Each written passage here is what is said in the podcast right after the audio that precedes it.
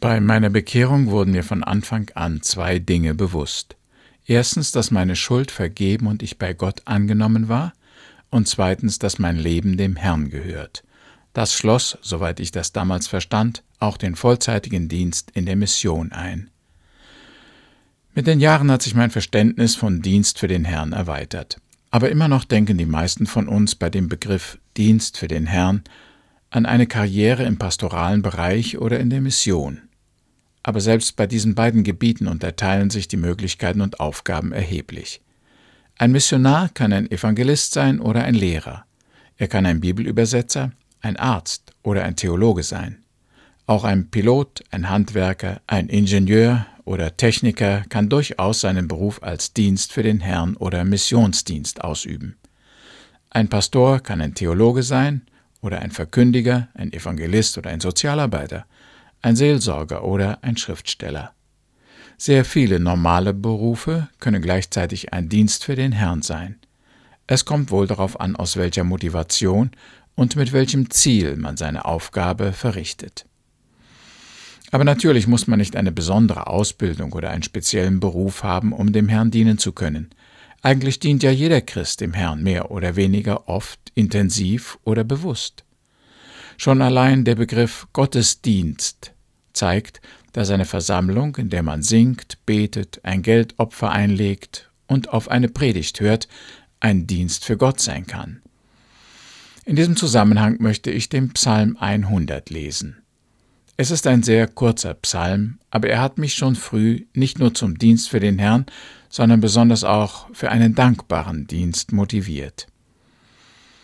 Ich lese jetzt den Psalm nach der Luther-Übersetzung, weil er vielen Kirchgängern in dieser Form am bekanntesten ist und sie ihn fast auswendig können.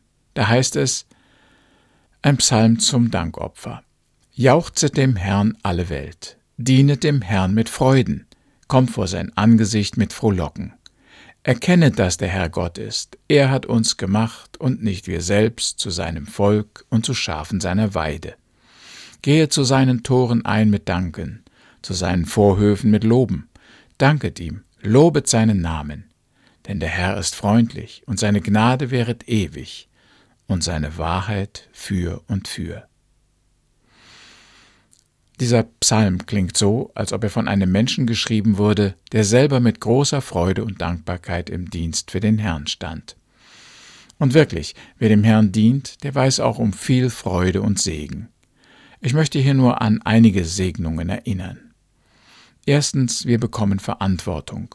Gott traut uns etwas zu, das ehrt uns und macht uns froh. Gott vertraut uns die wertvollsten Dinge an, die es auf dieser Welt gibt. Das ist einmal sein Wort, die Bibel. Dieses ewige, göttliche Wort dürfen wir verwalten, auslegen, anwenden und weitersagen. Gott vertraut uns auch seine Menschen an. Wir dürfen sie berühren, ihnen raten und helfen, sie verstehen und lieben und Gott vertraut uns die Mitarbeit in seinem Reich an.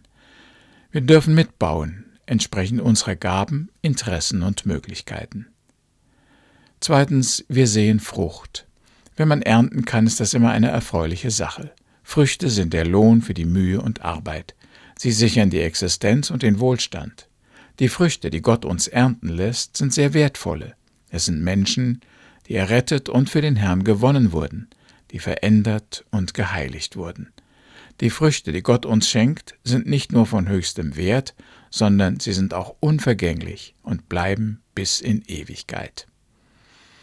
Eine weitere Freude im Dienst für den Herrn ist, selber zu wachsen und zu reifen. Dadurch, dass meine Frau und ich in den Missionsdienst gingen, sind wir weit in der Welt herumgekommen. Wir haben verschiedene Völker und Kulturen kennengelernt, wir haben liebe und wertvolle Menschen getroffen, die uns gefördert und unterstützt haben. Wir haben Wunder erlebt und viele bereichernde Erfahrungen gemacht. Ja, es hat auch Schwierigkeiten, Verluste, Kämpfe und Enttäuschungen gegeben. Aber in all dem haben wir auch Gottes Hand und Führung erlebt und sind in der Erkenntnis gewachsen. Es war spannend und hat Freude gemacht, dem Herrn zu dienen. Freuen können sich Gottesdiener auch über einen Lohn, den es im Himmel gibt. Dieser Lohn besteht zunächst einfach darin, dass wir ewig in der Gegenwart Gottes sein werden. In seiner Nähe ist vollkommener Friede und Geborgenheit. Das ewige Leben in himmlischer Herrlichkeit ist schon Lohn genug, um hier auf Erden viele, viele Jahre unter schwersten Bedingungen für den Herrn zu arbeiten. Aber darüber hinaus bekommen gewisse Gruppen auch noch eine extra Anerkennung. So werden die Lehrer leuchten wie die Sterne, die Märtyrer werden besonders geehrt und die Ältesten bekommen Kronen als Auszeichnung. Kein anderer Dienst wird so reich belohnt werden. Aber wenn wir ehrlich sind, wird uns der Dienst für den Herrn auch manchmal zur Last. Nicht selten stöhnen auch Christen unter der Verantwortung und den schwierigen Begleitumständen, die an ihren Kräften und ihrer Gesundheit zehren. Immer öfter geschieht es heute, dass Pastoren, Seelsorger oder Missionare körperlich und seelisch ausbrennen und sich total erschöpft zurückziehen müssen. Sie haben die Freude verloren und sind leer und depressiv. Da hilft auch der Aufruf des Psalmisten, diene dem Herrn mit Freuden, nicht mehr viel. Wie kann es passieren, dass ein Diener Gottes, der einmal mit großem Schwung und Eifer seine Arbeit begonnen hat, auf einmal den Mut und die Freude verliert? Hier sind einige Faktoren, die dabei eine Rolle spielen. Wir verlieren die Freude und den Eifer im Dienst. Erstens, wenn wir ständig Dinge tun müssen, die uns nicht liegen, für die wir keine Gaben haben. Natürlich fragen wir am Anfang nicht danach, ob uns eine Arbeit Spaß macht oder nicht. Wir tun, was uns aufgetragen wird. Wir gehorchen einfach und packen an, wo wir gebraucht werden. Aber wenn wir selber fühlen, dass wir ungeeignet sind, deshalb weniger Erfolg haben und mehr Mühe aufwenden müssen, dann kommen uns Zweifel. Das kann auch noch so eine ehrenvolle und begehrte Aufgabe sein, wenn wir ihr nicht gewachsen sind, macht uns das unglücklich. Und ich denke, dass Gott es gar nicht von uns erwartet, dass wir uns ein Leben lang mit Dingen ablagen müssen, die andere leichter und besser tun können. Zweitens, der Dienst in der Gemeinde wird mühsam, wenn wir zu vielen Herren dienen müssen. Manche junge Leute haben eine Familie mit mehreren Kindern, kranke Eltern, einen Beruf, der sie sehr stark fordert, vielleicht eine Aufgabe in einem Verein oder in der Politik und dazu noch ein oder mehr Ämter in der Gemeinde. Es kommt zu Terminschwierigkeiten, Versäumnissen und das Gefühl, keine Aufgabe zufriedenstellend ausfüllen zu können. Und so entsteht Stress, Unzufriedenheit und Sorge. Die Freude am Dienst für den Herrn geht verloren. Drittens, wenn wir überfordert werden, kann es sein, dass alle Freude und das Interesse am Dienst für den Herrn verschwinden. Die Überforderung kommt dabei gar nicht einmal von Gott. Es ist ein Gemeindeleiter, der mehr und immer mehr verlangt. Er möchte seine Gemeinde vorwärts bringen, erfolgreich sein und dazu jedes Gemeindeglied bis zur Grenze seiner Kraft einsetzen und ausnutzen. Vielleicht sieht er das sogar als eine Tugend, wenn die Leute alle tüchtig eingespannt sind. Manchmal sind es aber auch Geschwister aus der Gemeinde, die einen treiben, in alle Aufgaben mit hineinziehen wollen oder jemanden allein lassen. Mitunter legen uns auch unsere Eltern oder Ehepartner Lasten auf, stellen Forderungen und erwarten mehr von uns, als wir zu leisten imstande sind. Viertens, es müssen nicht immer die anderen sein, der Pastor, der Jugendleiter oder ein Verwandter, der uns überfordert oder ausbeutet. Oft genug sind wir es selber. Unser eigener Ehrgeiz treibt uns dann. Wir wollen uns und anderen beweisen, dass wir wichtig, ja unentbehrlich sind. So verlangen wir von uns selber mehr, als wir geben können. Das führt zur Erschöpfung und vielleicht auch zu Bitterkeit und Ärger. Die Freude ist dahin, und die Tätigkeit ist nur noch eine Qual.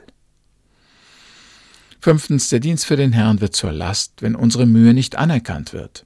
In unserer Gemeinde gab es ein Ehepaar, das jede Woche fast unbemerkt die Versammlungsräume säuberte. Sie wurden dafür nicht bezahlt, weil sie es als ihren Beitrag zum Bau des Reiches Gottes und als Dienst für den Herrn sahen. Lange Zeit wusste ich gar nicht, wer diese Arbeit im Verborgenen tat. Nie wurde ihr Name erwähnt, nie ein Lob oder Dank ausgesprochen. Dafür gab es gelegentlich Kritik, wenn etwas nicht in Ordnung war. Vor kurzem hat dieses Ehepaar uns verlassen und bringt sich in einer anderen Gemeinde ein. Jetzt spüren wir den Verlust. Für eine gewisse Dauer kann man vielleicht eine Aufgabe treu und ohne etwas zu erwarten ausführen, aber einmal kommt der Punkt, wo man einfach keinen Sinn mehr in seinem Einsatz sieht und aufgibt. Natürlich sollten wir nicht mit Dank rechnen und den Lohn für unsere Arbeit nur von Gott erwarten. Aber verstehen können wir es auch, dass Menschen entmutigt werden, wenn weder Vorgesetzte noch Geschwister ihre Mühe sehen oder anerkennen. Sechstens, wir verlieren leicht die Freude im Dienst für den Herrn, wenn unsere Mitarbeiter oder Gemeindeglieder nicht mitziehen.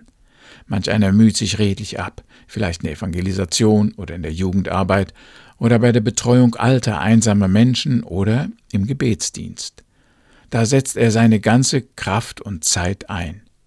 Wenn ein solcher Christ aber ganz allein auf einsamem Posten steht und vielleicht noch sieht, wie die Mitchristen es sich bequem machen, dann verliert er auch leicht die Motivation. Die Tätigkeit im Reich Gottes wird leichter, wenn wir sie im Team mit vielen anderen angehen können.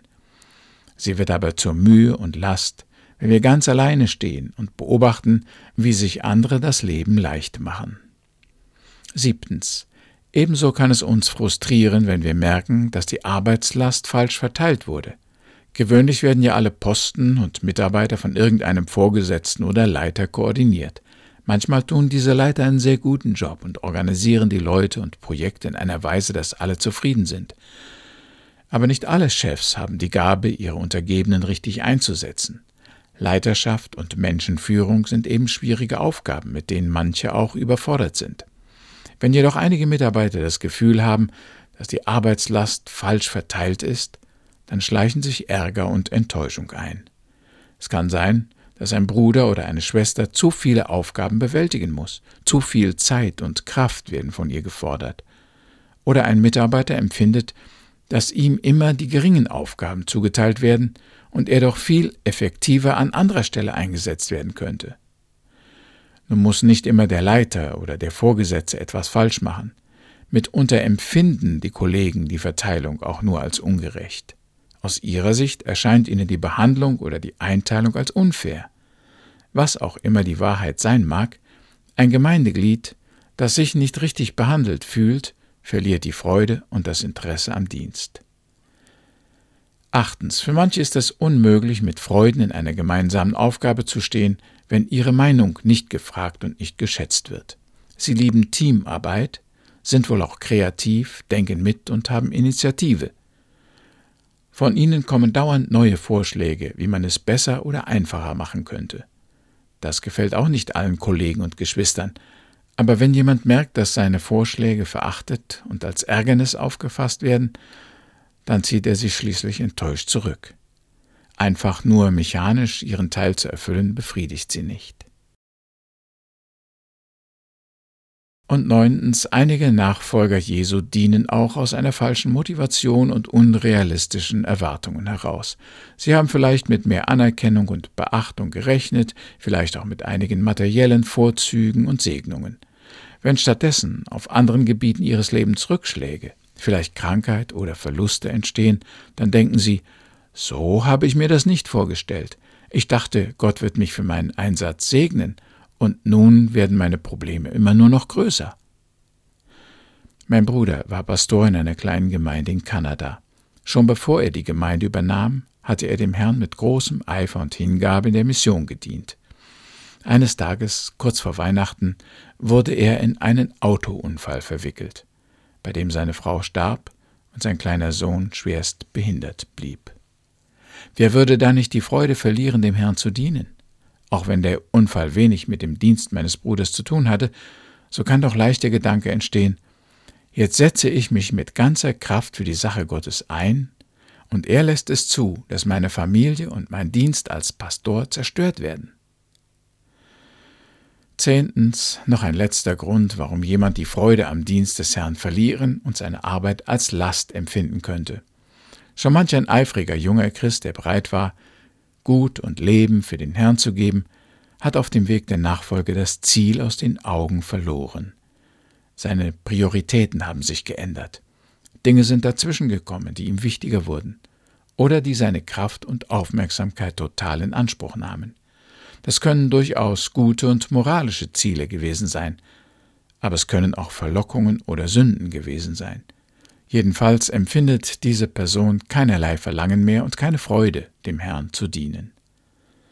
Also kann es sehr unterschiedliche Gründe geben, weshalb ein Nachfolger Jesu plötzlich oder allmählich seine Freude im Dienst verliert.